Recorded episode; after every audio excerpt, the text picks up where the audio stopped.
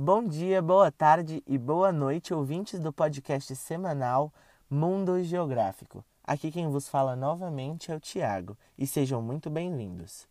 Hoje vamos falar um pouco sobre o que foi a Lei de Terras e alguns desdobramentos ocorridos a partir dela.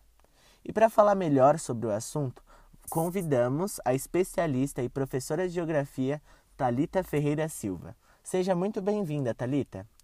Então, o que você pode falar para a gente sobre essa lei?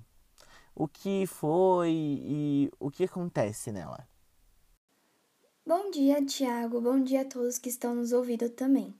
Primeiramente, para a gente falar um pouquinho desse assunto, a gente tem que voltar lá para 1850, onde a Lei de Terras foi oficializada, com o objetivo de organizar as questões fundiárias, porque depois da independência do Brasil, as terras que antes pertenciam ao rei agora não pertenciam a ninguém.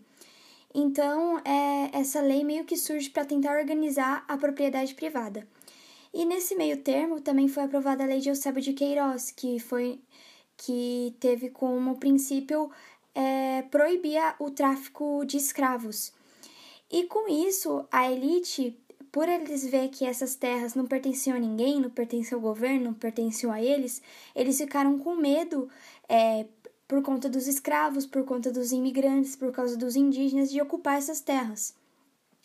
E a lei meio que surge como um pretexto para eles pegarem essas propriedades é, e a, se apoderarem de, delas, é, para não pertencer a ninguém. Então, tipo, a lei determinava que só poderia pertencer a alguém a partir da venda ou compra ou por doação. Lembrando também que ocupar e invadir são termos diferentes. Ocupar é legal e invadir não é. Muito bom, Talita. Agora vamos abrir um pouco o espaço para uma ouvinte que está com uma dúvida em relação à lei. E se você conseguir responder, vai ser muito bom. A gente vai colocar o áudio dela agora e vamos prestar muita atenção nessa pergunta. Olá, Luísa. Então, mesmo com essa lei sendo aprovada e dando a impressão que iria ter uma democratização do acesso às terras, a gente percebe que não foi isso que, que aconteceu, né, na realidade. A lei foi criada com o intuito de favorecer as pessoas da elite, que eram brancas. E víamos com, com e, e a gente pode ver com nitidez o monopólio das terras por elas. E com isso, essa lei favoreceu muito mais o aumento e fortalecimento da desigualdade racial e social no campo fundiário. Talita, durante os séculos 20 e 21, foram criadas algumas leis visando reverter a concentração de terras fundiárias, que se instalou com a ajuda da Lei de Terras, como você havia dito anteriormente. Quais seriam essas leis e elas, de alguma forma, conseguiram diminuir a desigualdade?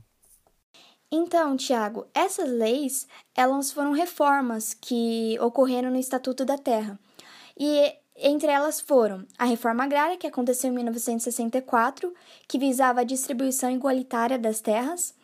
Além disso, também houveram leis que trouxeram grandes mudanças na própria Constituição de 1988 e 2003, visando o mesmo objetivo, Entretanto, apesar de todas as propostas serem muito boas é, no papel, na hora de colocá-las em prática não acontecia da forma esperada.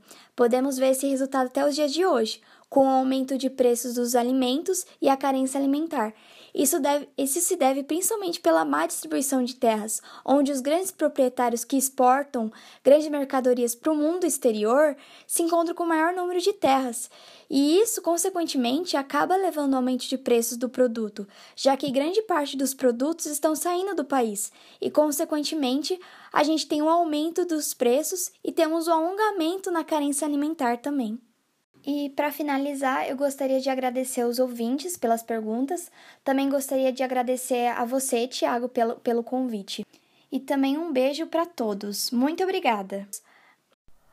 Bom, gente, já deu o nosso tempo. Vamos finalizando por aqui. Queria agradecer a Talita. Muito obrigada, Talita, por ter comparecido e foi muito importante a sua participação aqui com a gente. Esclareceu muito algumas dúvidas que eu tinha em relação a essa lei e muito obrigada aos ouvintes que permaneceram até agora conosco.